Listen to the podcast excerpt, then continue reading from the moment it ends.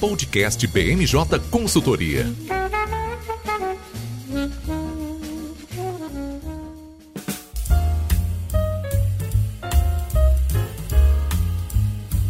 Pessoal, está começando agora mais uma edição do podcast BMJ. Eu sou o Lucas Fernandes e, como sempre, nós trouxemos um time de especialistas para conversar aqui comigo hoje. Vão participar dessa edição os nossos consultores Bernardo Nigri. Tudo bem, Bernardo? Tudo bem, Lucas. Feliz de estar de volta aqui no podcast. Também aqui com a gente o Mauro Casaniga. Tudo bem, Mauro? Olá, Lucas. Tudo bem? Tudo bem, gente? E fechando o time de hoje, uma estreante aqui no podcast, a nossa consultora Raíssa Ornelas. Bem-vinda, Raíssa. Obrigada, é um prazer. Bom, a Isabel Lopes, nossa consultora direto da Argentina, também vai entrar nesse episódio para passar um áudio sobre o contexto da Argentina. Então já queria deixar bem marcado aqui na abertura. Bom, a gente vai falar no episódio de hoje sobre as trocas de presidências em cortes superiores. A gente tem ali novos nomes assumindo a presidência do Tribunal Superior Eleitoral, do Superior Tribunal de Justiça e também do STF. Além dessa dança das cadeiras, a gente comenta também sobre as mudanças na lei de improbidade, que está gerando aí um grande burburinho e pode fazer com que alguns políticos que já haviam sido condenados possam agora deixar de ter o status de ficha suja e,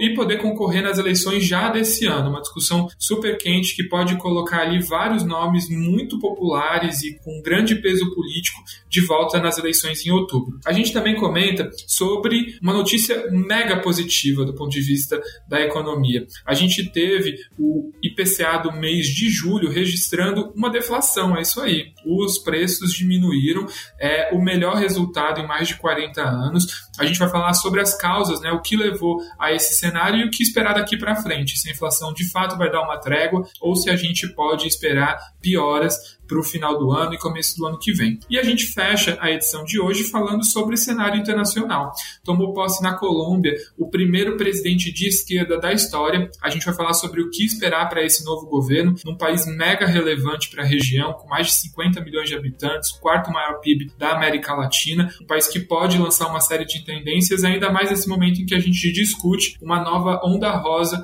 aqui no continente. E a gente fecha também o podcast falando sobre o cenário na Argentina, que tem agora um novo superministro que é, acumula aí funções de economia e de agro e que está trazendo uma série de medidas lá no nosso país vizinho. O episódio de hoje está sendo gravado na quinta-feira, dia 11 de agosto, e ele vai lá na sexta-feira, dia 12, em todas as plataformas de streaming. Bom, sem mais delongas, queria chamar a Raíssa aqui para nossa pauta, porque como eu antecipei é, na abertura do podcast, a gente vai ter uma série de mudanças nos tribunais superiores. Raíssa, queria que você começasse comentando sobre o TSE. O ministro Alexandre de Moraes vai assumir a cadeira da presidência, ele é um desafeto histórico do Bolsonaro. É, comenta para a gente sobre o que esperar daqui para frente. Atualmente, a presidência do, do TSE está ocupada pelo ministro Edson Fachin. E ele vai deixar a corte no dia 15 de agosto. E aí ele vai ser sucedido né, pelo Alexandre de Moraes, como você já disse. E ele tem afirmado que a atuação dele vai ser muito focada contra a desinformação. Então, o ministro ele tende a ter uma relação bem mais institucional com o governo federal, até porque é, ele vai assumir há pouco mais de um mês das eleições, então poderá ter ali um aumento na crise com o Planalto e a Corte Eleitoral. E o Alexandre de Moraes ele também foi muito alvo do, de acusações do Bolsonaro de atrapalhar o seu governo. E o, o Moraes ali ele comandou inúmeros inquéritos que atingem diretamente os aliados do Planalto e filhos do presidente. Então, o Moraes ele não deve expedir nenhuma decisão nesse período né, de disputa eleitoral para não ser acusado de atuar para beneficiar ou prejudicar o processo. E a expectativa é que o Moraes defenda as urnas eletrônicas, alerte sobre o risco de desinformação na corrida eleitoral e convoque os brasileiros a realizarem eleições pacíficas. Raíssa, é bem interessante isso que você fala, né? O Alexandre de Moraes ele chega com essa missão e a gente tem visto nos últimos, é, não diria nem nos últimos meses, mas nos últimos anos, é, o Alexandre de Moraes tem sido a principal voz do Supremo Tribunal Federal contra o presidente Jair Bolsonaro. Em várias decisões ele já foi ali protagonista ou então estava muito envolvido é, em elementos que desagradaram bastante ao presidente. Destaco não apenas a questão das urnas, mas também o inquérito das fake news. É, nesse sentido, por mais que haja essa vontade de pacificação, Como é que você avalia que fica é, essa relação estremecida, já que o Alexandre de Moraes tem dado é, pistas de que pode é, tomar medidas mais duras e, por sua vez, o presidente Jair Bolsonaro não tem dado indícios que vai é, retroceder no, no discurso de fraude eleitoral, de descrédito às urnas eletrônicas. Então, o que, que a gente pode esperar do TSE, sobretudo nessas eleições, né, onde, a, onde a gente ainda não tem um entendimento tão pacificado sobre fake news, mas ao mesmo tempo a gente já tem um tribunal muito mais acostumado a lidar com elas do que a gente tinha em 2018. Ele demonstra que vai apresentar uma relação bem institucional com o governo federal, justamente para desvincular da imagem dele, então ficar mesmo uma versão bem do tribunal, bem consolidado. Ele vai ser bem duro com relação à defesa das urnas eletrônicas e das fake news, do combate, mas ele tende a não apresentar um embate muito direto, justamente para não, não receber mais esse tipo de crítica do, do governo de que ele está prejudicando ou atrapalhando. Então, ele vai tentar ser um pouco mais imparcial nesse ponto, mas Bolsonaro demonstrando que vai questionar, ele vai, é, ele vai defender sim as instituições e vai manter esse posicionamento dele. É, e lembrando né, que, que não só o TSE, mas o Poder Judiciário de maneira geral, passa por uma grande crise é, em relação à popularidade. Né? Talvez a instituição brasileira mais rejeitada quando a gente vê pesquisas de opinião, e mesmo a gente é, vendo falas duras, né, tanto do, do, do Moraes quanto do Faquin, que deixa agora a presidência do TSE, essas decisões, por mais bem fundamentadas que elas estejam, né, a cassação de uma candidatura, por exemplo, elas precisam ter algum tipo de respaldo popular, elas não se sustentam sozinhas. É, então é bem importante a gente ver qual vai ser o, o ambiente político de interação disso, é, se a gente já vai ter contestação do resultado logo no primeiro turno, que daí envolveria muitos outros cargos eletivos e, e talvez poderia ser mais fácil de ser mitigado, ou se vai ser uma contestação só no segundo turno, onde aí a gente vai estar falando só da disputa presidencial e de algum de um ou outro estado que ainda tiver por definir o seu governador. Então é importante a gente olhar com atenção, né, de qual vai ser o ambiente em que o TSE vai ter para poder tomar essas decisões. Mas fato é que candidaturas ali aliadas, né, adjacentes ao discurso do Bolsonaro sobre fraude nas urnas e fake news, podem acabar sofrendo alguns reveses. Né? Vale a gente recuperar, por exemplo, que no ano passado o Alexandre de Moraes e, e o TSE como um todo acabou considerando o abuso de poder econômico, o disparo em massa de fake news, e com isso determinou a cassação de, de um deputado. Então, elementos como esse podem voltar a ocorrer.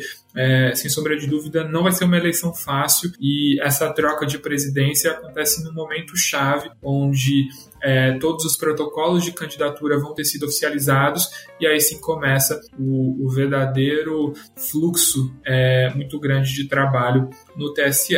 Bom, avançando na nossa pauta, Raíssa, a gente tem também outros dois tribunais que estão trocando de presidência. O talvez que seja menos comum da gente ver no noticiário é o Superior Tribunal de Justiça, é, onde a ministra Maria Tereza vai assumir o, a presidência da corte. Queria que você comentasse um pouco sobre ela e principalmente quais pautas devem marcar a presidência da ministra. Ela é conhecida por possuir decisões bem técnicas e não ceder à pressão da imprensa ou opiniões políticas para o julgamento dela. E do ponto de vista de relacionamento, a ministra é bem reservada, ela não costuma fazer manifestações públicas e ela possui um bom relacionamento interno na corte e inclusive com o presidente Bolsonaro e seus aliados. Então, apesar dela sempre se manifestar ali preocupada com a eficiência e a produtividade da justiça brasileira, é, esse, ter esse perfil mais técnico, ela possui esses laços políticos relevantes. Com relação à pauta, ela não trouxe os temas mais relevantes que ela pretende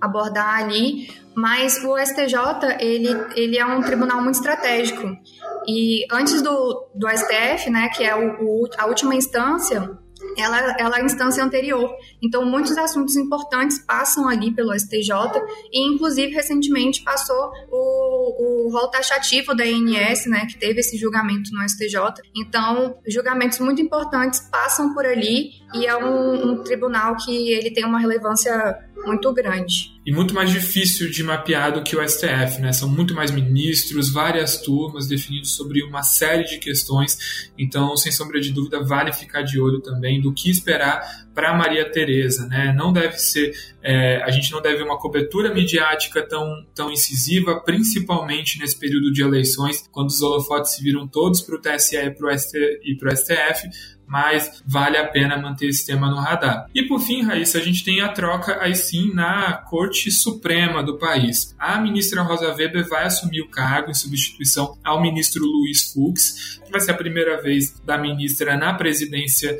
do, do Supremo Tribunal Federal, mas ela dura pouco tempo, né? Ela não vai cumprir o mandato de dois anos até o final, porque se aposenta antes. Exatamente, Lucas. A ministra ela vai se aposentar em outubro de 2023 e a presidência dela vai ser muito breve, pouco mais de, de um ano. E logo em seguida ela vai ser sucedida pelo ministro Luiz Roberto Barroso. Ela tem um perfil extremamente reservado, técnico, um perfil progressista e ela inclusive já votou a favor do aborto de fetos anencéfalos. A ministra, ela não se mostra aberta para influência política e ela deverá ter uma postura muito institucional, né? Você pode perceber que os tribunais eles estão adotando esse perfil mesmo de, de mais institucionalidade e fugir um pouco mais da, da imagem pessoal deles. Em cenários de, de ataque direto ao STF, a expectativa é que a ministra ela seja mais incisiva e mais dura do que o Luiz Fux na defesa da instituição. O Fux ele manteve ali ao longo da presidência do STF certa interlocução com integrantes do governo e essa interlocução ela não acontece com a ministra Rosa Weber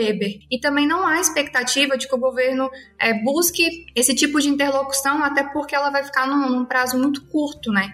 Então, eles não têm demonstrado interesse ali de estabelecer eh, essa ponte com a ministra. Considerando que ela vai ter essa presidência mais abreviada, quem deve se destacar mesmo é o sucessor dela, o Barroso, que ele possui já um perfil mais atuante politicamente e já protagonizou uma série de embates também com o presidente Jair Bolsonaro. Bom, e eu vou pedir Vênia, Raíssa, para falar que eu acho que essa presidência da Rosa Weber vai ser curta, mas vai ser bombástica. Eu, quando, quando você começou a falar sobre a, a ministra, né, que vai assumir a presidência, eu lembrei muito de um julgamento é, que foi para definir, é, no caso do Lula, se valeria a prisão após condenação de segunda instância ou não. Naquela época, o Lula já estava preso em Curitiba, é, foi um recurso que foi protocolado para o Supremo Tribunal Federal e, enfim, eu não sou advogado, né, mas estava acompanhando porque era uma notícia que ia impactar muito o, o mundo político e a Rosa Weber Weber foi a fiel da balança. Essa decisão aconteceu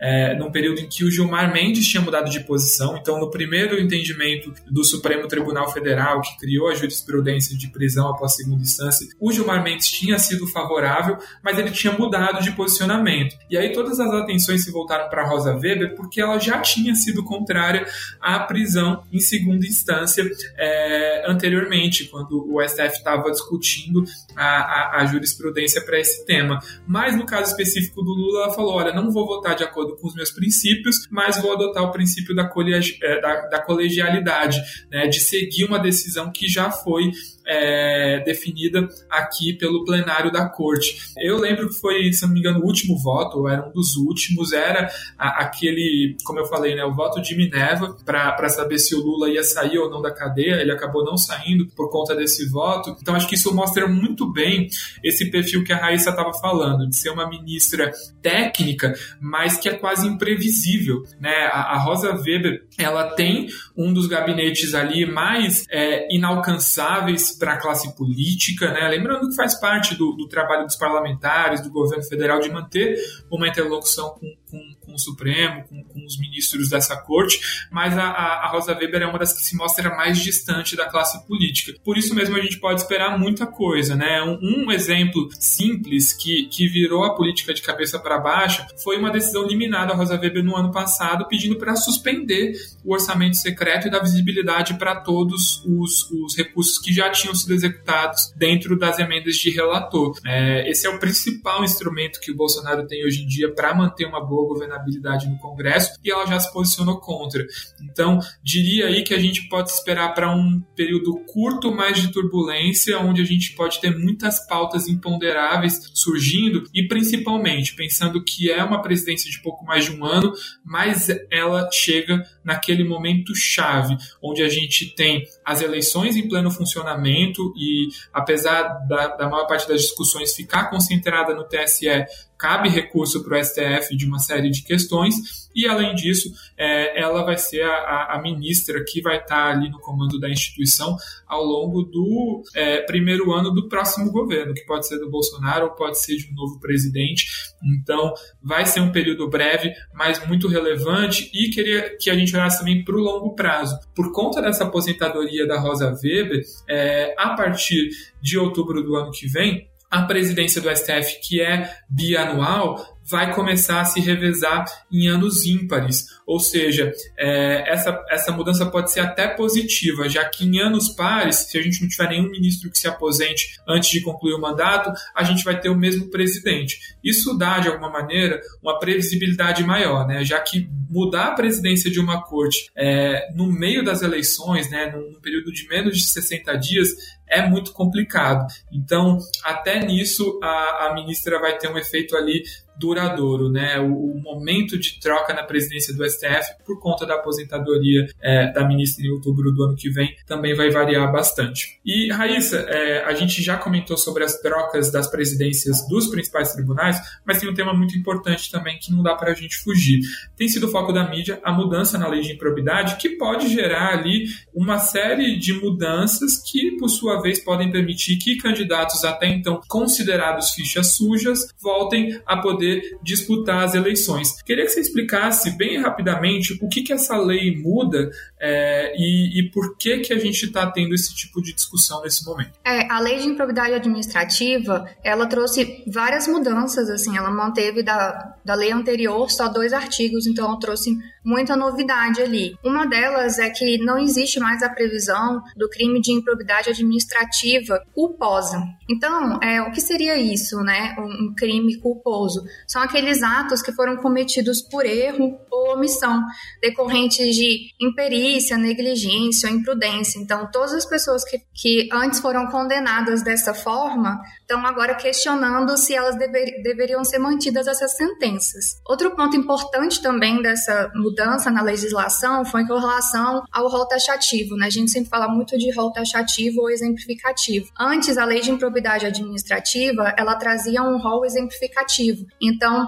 a listagem ali de condutas, elas eram apenas exemplos. Outras condutas poderiam ser enquadradas como crime de improbidade administrativa. Agora não, agora a legislação ela mudou e é considerado um rol taxativo. Então, somente o que tiver ali dentro da lei vai poder ser considerado um crime de improbidade administrativa. Isso traz até maior segurança jurídica, apesar de ter recebido muitas críticas com relação a isso, porque se entende que pode flexibilizar um pouco mais é, tanto os julgados anteriores quanto os próximos, né? Então, não necessariamente ali você vai conseguir listar todas as possibilidades dentro da lei, mas para os agentes públicos traz um pouco mais de segurança jurídica e até evita possíveis excessos e abusos do próprio julgador, né? E o grande questionamento que chegou no STF é com relação à vigência dessa, dessa lei, se ela vai ela vai ter o vigor dela somente da lei para frente, né, do, no, no, tempo futuro, ou se ela vai poder retroagir, se ela vai poder beneficiar agentes públicos que, é, que já tiveram seus casos julgados ou estão sendo analisados analisados. E aí esse é o ponto que tem pegado.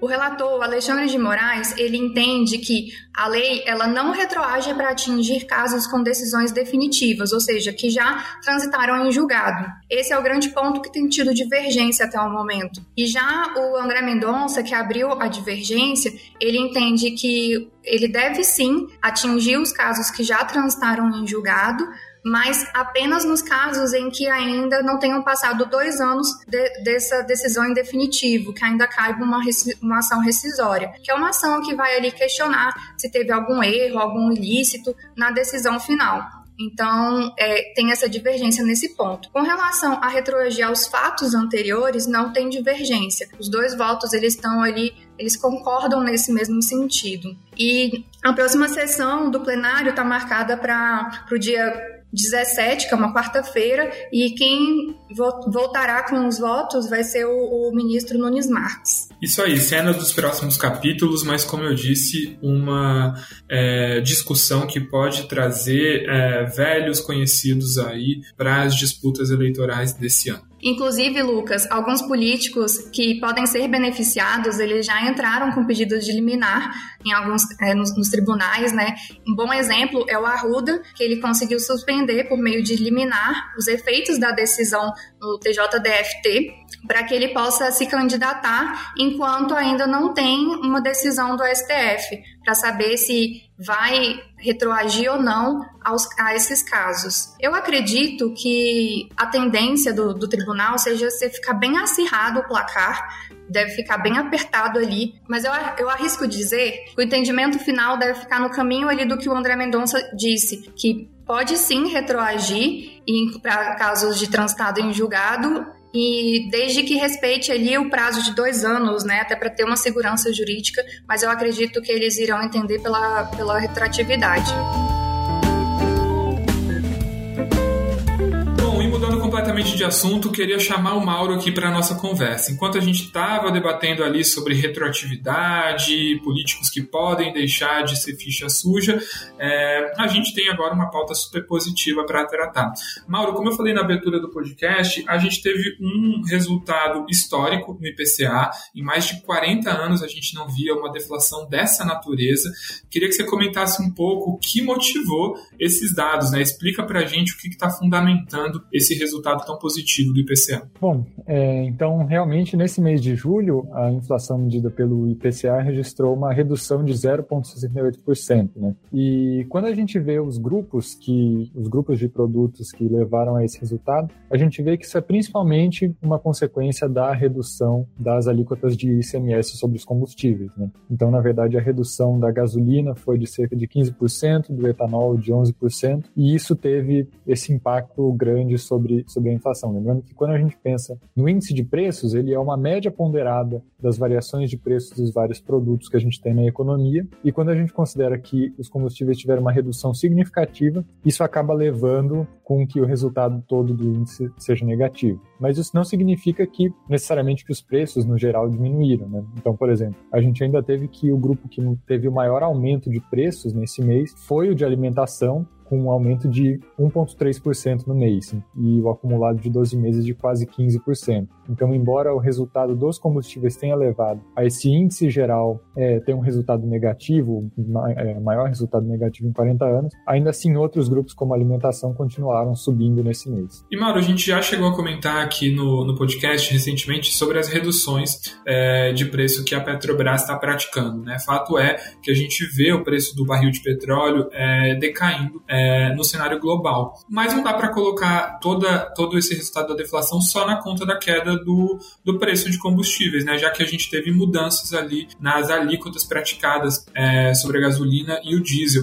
Comenta um pouquinho para a gente sobre como esses mecanismos do governo acabaram ajudando aí para a gente chegar nesse, nesse contexto. Exato. Então, quando a gente pensa principalmente nas perspectivas de inflação para os próximos meses, é, a gente vê, na verdade, que também essa estabilização nos preços internacionais do, dos combustíveis devem ajudar com que a inflação não se mantenha tão acelerada quanto antes. Pensando que também, apesar desse mês, a variação na, na alíquota do ICMS ter sido o principal responsável porque cortou o preço dos combustíveis de uma vez só, se fosse só assim, a gente deveria talvez nos próximos meses, meses observar resultados altos novamente. Mas se a gente pensa no papel dos combustíveis também na rede de transporte da economia, é, em como isso está embutido no preço de outros produtos, então essa redução é, nesse mês também teve esse resultado imediato, mas também com a estabilização dos preços, a, a, essas reduções que a Petrobras tem, tem promovido, a gente deve observar é, uma inflação menor nos próximos meses também.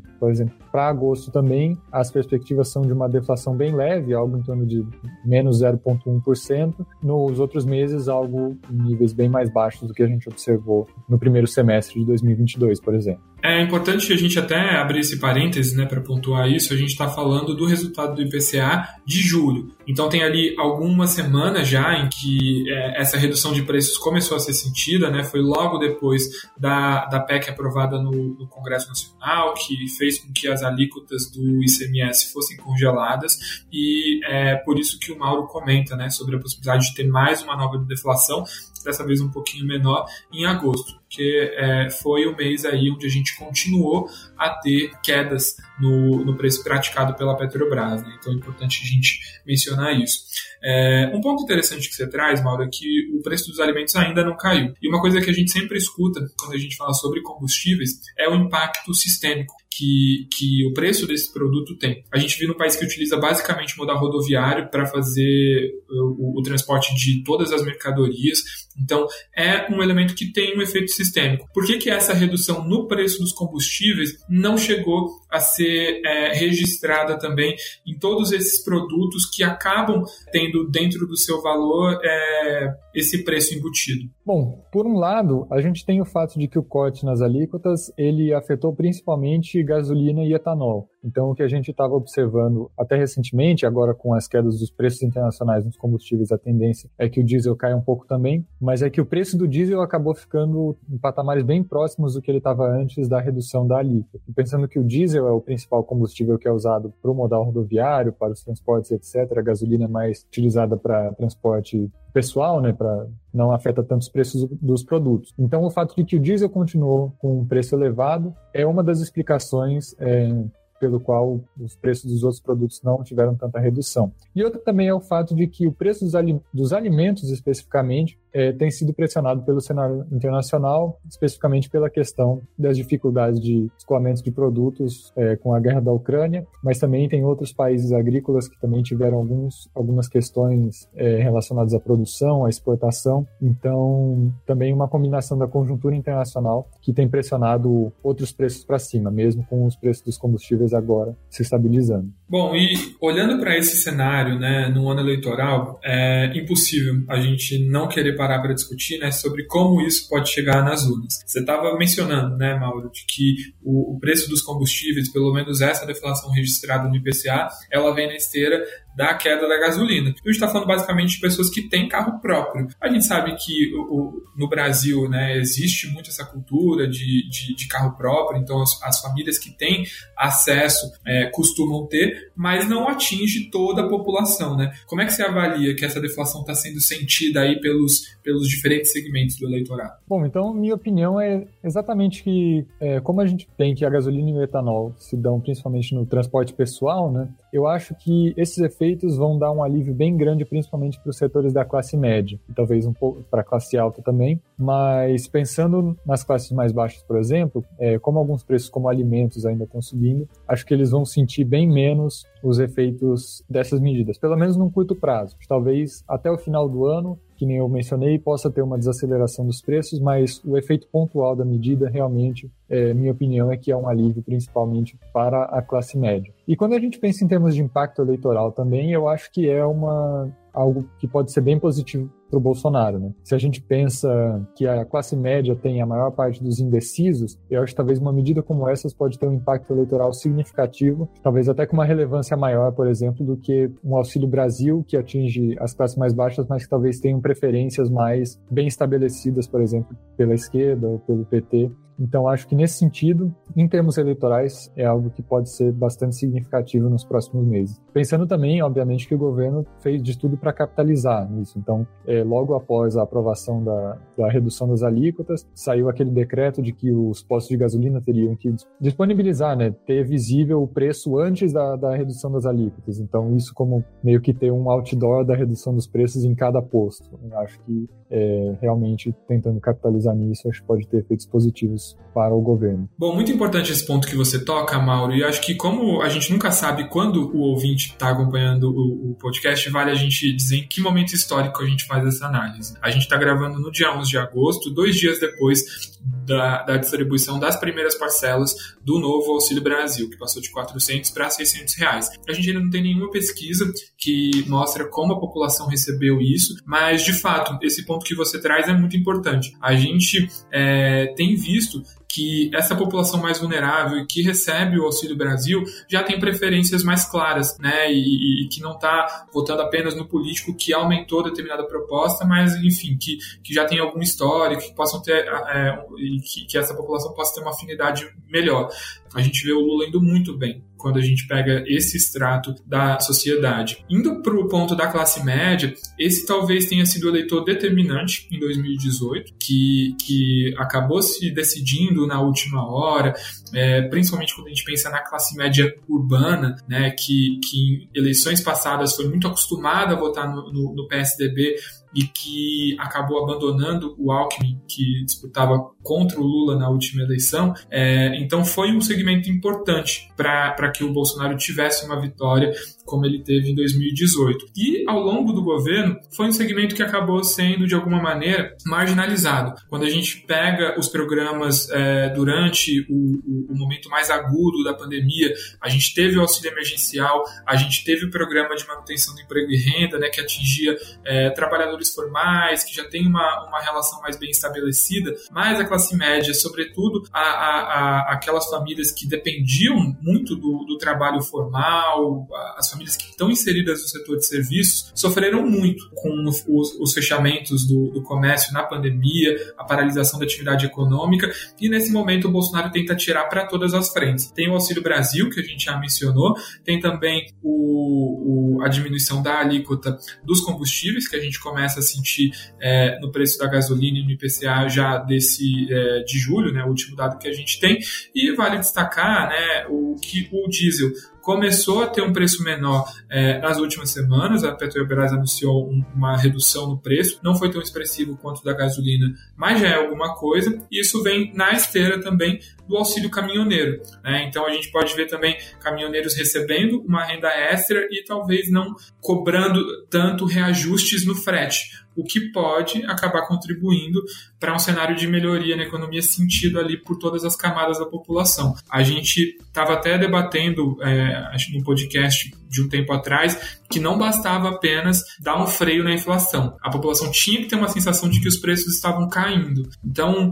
a gente começa a, a possivelmente chegar nesse cenário. Então, de fato, a menos de 60 dias das eleições, é ali mudanças muito, são, é, são mudanças muito importantes para a gente olhar e que podem ter um papel determinante, sem sombra de dúvida. E, Mauro, para a gente fechar essa conversa, a gente está falando, né? Uma parte do preço dos combustíveis está caindo por conta da perda de arrecadação. É, a, a, União está cobrando alíquotas menores em cima desses produtos é, e a gente tem perspectivas para que no ano que vem o crescimento econômico do Brasil e da região da América Latina como um todo não seja muito expressivo. O que esperar para o ano que vem e para o final desse ano? Né? A gente pode manter esse otimismo? A inflação vai dar uma recuada ou é muito cedo para cantar essa vitória? Bom, então, primeiramente, por um lado, é, essa questão do desempenho do ano que vem, até algum tempo atrás, a gente tinha um pessimismo grande com a questão da inflação global, né? não só no Brasil, mas a questão da inflação nos Estados Unidos, a inflação na Europa. Então, esses países começando a adotar políticas monetárias contracionistas e que isso poderia levar um risco grande de uma recessão global é, em 2023. Mais recentemente, como os Estados Unidos também tiveram um resultado positivo na inflação no sentido de que ela veio menor do que o esperado e se espera que o pico dela já tenha passado, além da recessão nos últimos trimestres da economia de lá, que leva a política monetária a ser menos agressiva, a ideia é que no cenário internacional a gente agora começa a ver um pouco mais de otimismo em relação ao ano que vem. Então, por um lado, o crescimento do Brasil é, que vem, é, também da região, estava previsto para ser algo bem baixo, o Brasil particularmente algo bem próximo de zero, mas é, talvez agora a gente comece a ter um pouco mais de otimismo. Mas no caso do Brasil, a gente tem um fato de que, como a gente tem esse aumento de gastos é, em ano eleitoral, a gente tende a ter que a conta disso, por assim dizer, chega nos próximos anos. Né? Então, mesmo considerando que a inflação desse ano ajudou o governo a ter um recorde de arrecadação, é, pode ser que o governo chegue com um superávit primário ao, ao, final do ano, inclusive, tende a amenizar os efeitos disso, mas ainda assim esses gastos é, tendem a cobrar uma conta no que vem uma dívida mais elevada. Então, também para ano que vem, a gente espera que a inflação ainda esteja relativamente alta, então provavelmente ela vai estourar meta, o teto da meta de cerca de 4%, então algo em torno de 5, 6% ainda ano que vem, em parte como resultado das medidas desse ano, mas também considerando o contexto nacional e etc. E que isso leva também ao fato de que as taxas de juros no Brasil provavelmente vão ficar elevadas por um período de tempo maior, é um patamar um pouco mais elevado. Então isso tende também a prolongar os efeitos de uma, de uma contração monetária para o ano que vem, o que também tende a reduzir o, o crescimento no próximo ano. Então, de certa forma, é uma em uma escala pequena, mas um, uma herança meio ruim que provavelmente vai ser deixada para o próximo governo no ano que vem. E lembrando que nenhum candidato à presidência, pelo menos nenhum competitivo, afirmou que vai é, reduzir o Auxílio Brasil a partir do ano que vem.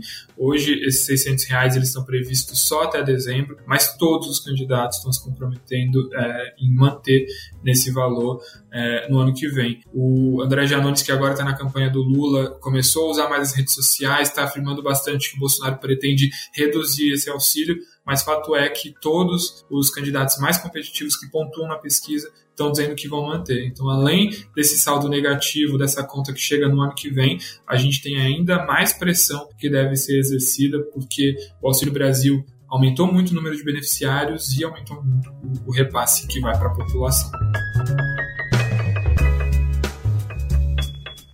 Bom, e como dificuldades econômicas não são exclusividades do Brasil, eu já queria chamar o Bernardo para a nossa conversa, porque, como eu falei no começo do episódio, tomou posse no último dia 7 de agosto o primeiro presidente de esquerda da história da Colômbia. Bernardo, comenta um pouco para a gente o que esperar do Gustavo Petro. Né? Ele não é uma figurante política, já ocupou cargos relevantes, mas é um elemento inédito ali na política colombiana. Né? Pois é, Lucas, e acho que para a gente falar um pouco sobre o que esperar do governo Petro, a gente pode voltar um pouquinho e ver quem é Gustavo Petro, pelo menos em linhas gerais. Ele tem 62 anos, ele é membro do partido Colômbia Humana, que faz parte de uma coligação mais ampla, que no caso da Colômbia muitas vezes é confundida como partido, chama, chamada Pacto Histórico. Ela é formada por sete partidos, a maior parte deles de esquerda, sociais-democratas. E Petro é ex-senador, ex-prefeito de Bogotá, capital da Colômbia, e ex-membro da guerrilha M19. Ele já foi, como você bem disse, presente na política institucional colombiana. Ele foi candidato à presidência em 2010, ficando em quarto lugar. Foi candidato de novo em 2018,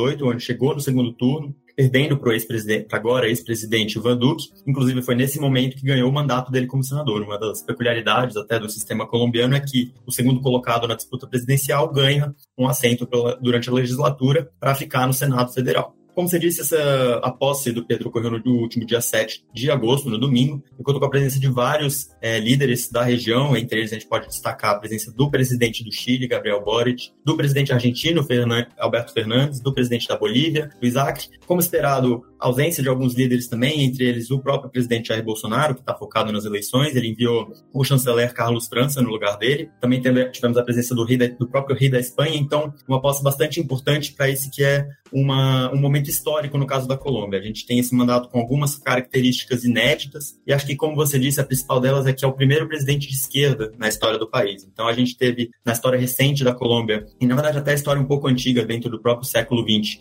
uma alternância entre políticos liberais e conservadores, e o Petro vem para quebrar essa onda, é, entrando no lugar do conservador Ivan Duque. E outro aspecto bastante inédito, que vale destacar já de, desde o início, é o, a vice-presidente, que está na chapa junto com o Gustavo Petro, que agora passa a ocupar o Palácio Presidencial, que é a Francia Marques. Ela não só é a primeira vice-presidente mulher da Colômbia, como é a primeira pessoa negra a ocupar o cargo. E isso não é só uma questão de representatividade, acho que um dos fatores bastante importantes nessa eleição, que foi muito, muito próxima entre o Petro e o seu rival, é que a Francia Marques, Marques foi bastante importante para angariar o apoio do eleitorado de esquerda mesmo, a esquerda mais radical, incluindo o voto jovem e o voto feminino. Então, aí alguns fatores de ineditismo é, que começam né, a, a, vigorar agora na Colômbia com a posse do Petro, e a gente pode falar um pouquinho sobre o que, que é que ele vai enfrentar. Inclusive, né, Bernardo, acho que olhando para como a eleição da Colômbia se desenhou, acho que dá para fazer vários pa paralelos com, com outras, é, outros países que a gente acompanha. Né? A própria formação da chapa Petro Marques lembrou muito a chapa Biden e, Harris, né? A, a, Kamala Harris também é a primeira mulher e primeira pessoa negra a assumir a vice-presidência dos Estados Unidos. Foi muito relevante para dialogar com o eleitorado com o qual o Biden não tinha tanta proximidade. Então acho bem interessante a, a gente fazer esse paralelo. E um ponto que é curioso também é a gente pensar em como a transição de governo não foi é, tão simples assim e, e, e vale pra, até para a gente olhar aqui para o Brasil. No caso da, da Colômbia, isso é quase anedótico, né? Na, na posse, na cerimônia de posse, é comum que seja usada a espada de Simão Bolívar, que é um, um, um herói da independência de vários países é, é, hispanohablantes, né, aqui da América, e o Ivan Duque proibiu que a espada fosse usada, né? O primeiro ato do é, Petro, depois de ser empossado, foi falar assim, não, traz a espada aqui e aí, quando ele deu posse para Francia Marques como vice-presidente, ele já estava com, com a espada em mãos, né? Então, bem interessante a gente ver o quanto essas transições de governo estão sendo cada vez mais complexas e, e vale a gente até pensar no que pode acontecer aqui no Brasil é, se a gente tiver uma, uma troca de, de governo. E, Bernardo, avançando é, nessa, nessa questão, queria que você falasse um pouco sobre as pautas do Petro. Ele já antecipou uma série de, de pontos no discurso dele, inclusive já apresentou primeira grande reforma. Exatamente, Lucas. E como a gente vem comentando, a questão econômica é a que pesa mais. A gente tem a Colômbia passando por dificuldades semelhantes ao Brasil e ao resto do mundo, na verdade, com relação à inflação, com relação a preocupações com a alta de preços, com o desemprego. E a gente tem a questão do peso colombiano desvalorizado. Acho que vale a gente lembrar, nesse momento, que o, existe uma grande desconfiança por parte do mercado sobre o nome do Pedro. Ele é um nome, como a gente falou, o primeiro nome de esquerda a ocupar o cargo, então existe essa preocupação de que ele vai ser radical, de que ele vai mudar bastante coisa na condução da economia, e o primeiro sinal dele já é de que isso realmente é a prioridade no mandato dele, a questão econômica. A primeira proposta dele foi uma reforma tributária bastante ampla, ela, ela tem um impacto para 2023 de até 25 trilhões de pesos colombianos, que equivale a mais ou menos 29 bilhões de reais só em um ano, e a gente vê que isso é bastante importante, por quê? Porque muito desse plano de governo do Petro requer reformas bastante amplas e que teria um gasto bastante, bastante grande também para o governo do ponto de vista de gastos públicos. A gente tem esse cenário desfavorável global, então a maneira que o governo já vinha adiantando e que conforme ele já colocou em pauta, inclusive já mandou para o Congresso nessa reforma tributária, é com o aumento da arrecadação. Essa reforma está sendo conduzida, inclusive, por uma equipe econômica que vale a gente discutir, porque não é o que muitos esperavam de uma equipe econômica mais à esquerda. O Petro demonstrou de, por diversas vezes uma moderação nas questões econômicas, várias sinalizações para o mercado de que ele não vai fazer grandes rupturas, mas é fato que para conseguir cumprir as promessas que ele fez para o eleitorado, especialmente para esse eleitorado mais progressista de esquerda, ele precisa de aumentar a arrecadação na Colômbia. E isso a gente pode entrar nos temas que de fato são a prioridade dentro desse mandato dele, que são as questões mais sociais mesmo. Ele tem a reforma do sistema de saúde, a instituição do Sistema Universal de Educação como algumas das principais bandeiras, ele tem a questão climática como um foco dentro do governo, tanto na questão de transição energética quanto na questão de mitigação de emissões mesmo.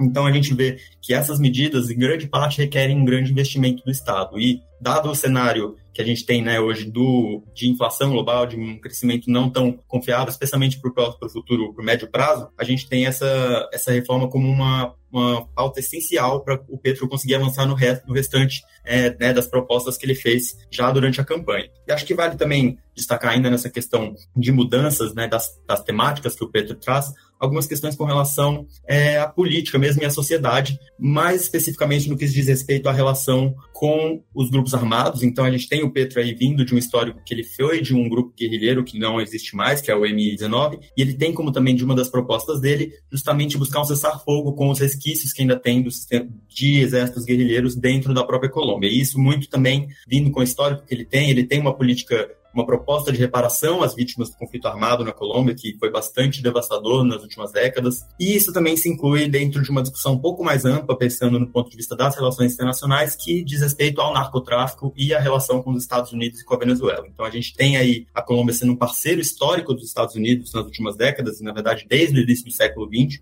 e o Petro, como primeiro presidente de esquerda, tendo uma postura um pouco mais pragmática na forma de conduzir essa relação. Ele já falou sobre renegociar um acordo de livre comércio que a Colômbia tem com os Estados Unidos assinado desde 2012. A gente tem ele afirmando que pretende deixar de reconhecer o Juan Guaidó como líder na Venezuela, voltar a estabelecer relações diplomáticas com o regime do Nicolás Maduro. Então a gente tem isso mais a questão da política contra o narcotráfico, ele é bastante crítico à guerra às drogas, né? Crítico até a questão dos Estados Unidos na condução que é feita esse processo lá. Então a gente tem essas questões políticas para além dessas questões sociais e econômicas também sendo um ponto bastante bastante é, intenso de discussão, uma vez que os Estados Unidos é o parceiro comercial mais importante, é um aliado histórico. E aí acho que uma coisa que a gente pode pensar um pouquinho também, Lucas, para falar um pouquinho mais para frente, é como ele vai como ele vai tocar essas reformas. A gente tem um congresso bastante interessante para discutir nesse sentido, uma composição bastante interessante e peculiar dentro da Colômbia. Lê meus pensamentos, Bernardo, porque é, ouvindo você falar sobre as propostas, é, o discurso da cerimônia de posse, fiquei pensando muito no esforço que a gente está fazendo atualmente aqui no time de análise política, né? De olhar para os planos de governo,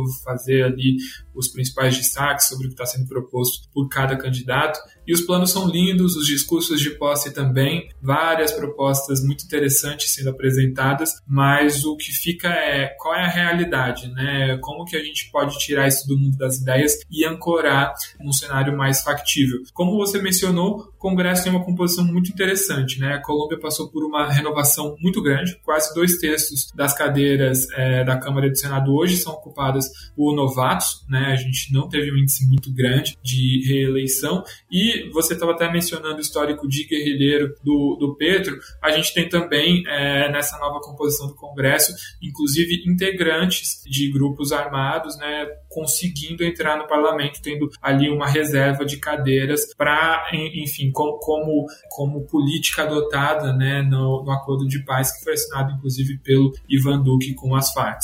Então, como é que você vê que o Petro pode transitar nesse Congresso, Bernardo? Então, Lucas, é uma questão bem interessante, porque o que a gente vem observando nos últimos meses é um, mov um movimento de moderação por parte do Petro. A gente tinha, tem esse histórico bastante, aparente, na, pelo menos na superfície, complexo, mas a gente tem ele se aliando com o Partido Liberal, um dos partidos mais tradicionais de centro dentro da Colômbia. A gente tem ele conseguindo formar uma coalizão pragmática que tem a maioria tanto no Congresso quanto no Senado, e a gente tem, é, como você bem disse, essa alta taxa de renovação. Então, um ambiente político ainda aí novo para ser explorado dentro da Colômbia. Agora, a gente tem que lembrar ainda que as forças, os partidos, né, muitos dos políticos que estão por trás ainda dessa onda de renovação, muitas das lideranças, ainda vêm de um histórico conservador. A gente teve essa renovação no que foi uma eleição bastante acirrada, também vale lembrar, mesmo o rival do atual presidente Gustavo Petro teve uma votação bastante expressiva, e ainda tem forças né, conservadores e liberais dentro do Congresso bastante fortes. E o próprio ineditismo de um governo de esquerda ainda vai fazer com que o processo de implementação dessas políticas seja bastante complexo. Agora, a gente vê, como a gente já falou aqui, uma moderação bastante significativa do Petro, tanto na economia, que acho que é a questão mais complicada, especialmente para os agentes do mercado, mas também em outras pautas, no agro mesmo, ele já também indicou uma figura mais moderada nas relações com os produtores rurais, com relação a terras. Então a gente vê o Petro bastante engajado mesmo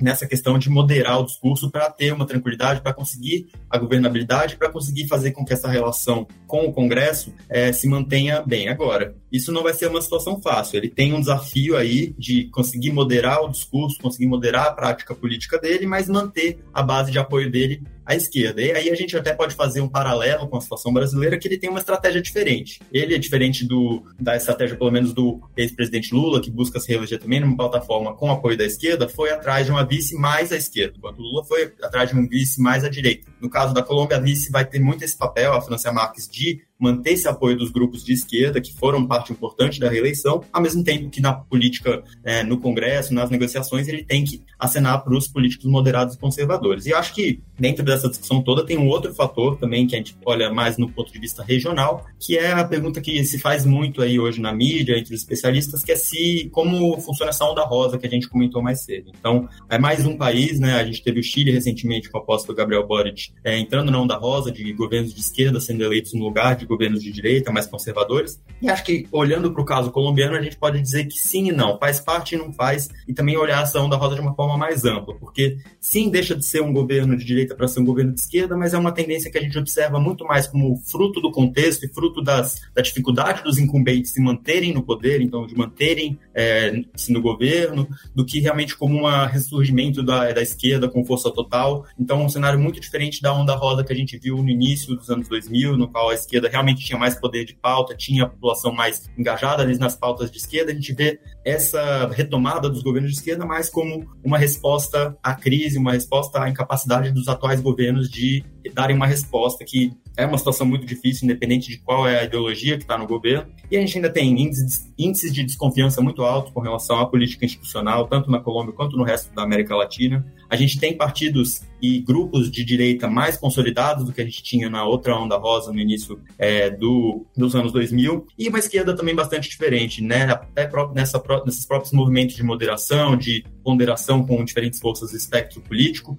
Então, é um momento bastante novo, tanto para a política latino-americana, um momento que tem semelhanças, mas que também tem diferenças bastante importantes, e que no caso da Colômbia tem ainda mais particularidades por causa de todas essas minúcias que a gente discutiu aqui até agora. Concordo muito com você, Bernardo, e até mesmo olhando esse histórico, né? A, a Colômbia foi um país que ficou imune à, à onda rosa que a gente teve no início dos anos 2000, né? Como a gente já falou algumas vezes, é o primeiro governo federal de esquerda da história, e é, talvez seja um contexto muito mais parecido com o que foi vivido no Brasil em 2018, de crise da classe política, do que propriamente dito de, de ascensão da esquerda. Né? Você mencionou o segundo turno é, do, do Petro foi muito acirrado e ele disputou contra um candidato da extrema-direita, que também é, representaria ali uma mudança muito grande nos rumos da, da Colômbia, que estava, como você falou, tendo um revezamento entre conservadores e liberais, que, que são à direita, mas estão muito mais dentro do, do, do espectro moderado. É, a gente já falou também, mas um, uma renovação de dois terços dentro do Congresso não é algo trivial,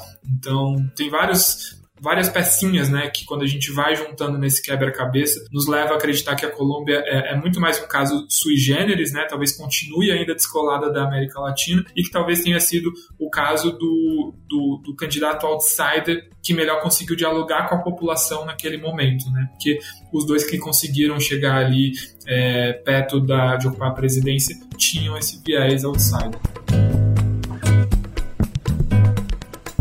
Bom, e como eu tinha prometido, é, já que a gente está falando sobre América Latina, eu queria chamar agora um áudio da nossa consultora Isabel Lopes, que está lá em Buenos Aires e está acompanhando todas as mudanças é, recentes no governo da Argentina, que recriou um superministério e está enfrentando uma série de dificuldades para tentar conter a crise econômica, com inflação passando dos 60% nos últimos 12 meses.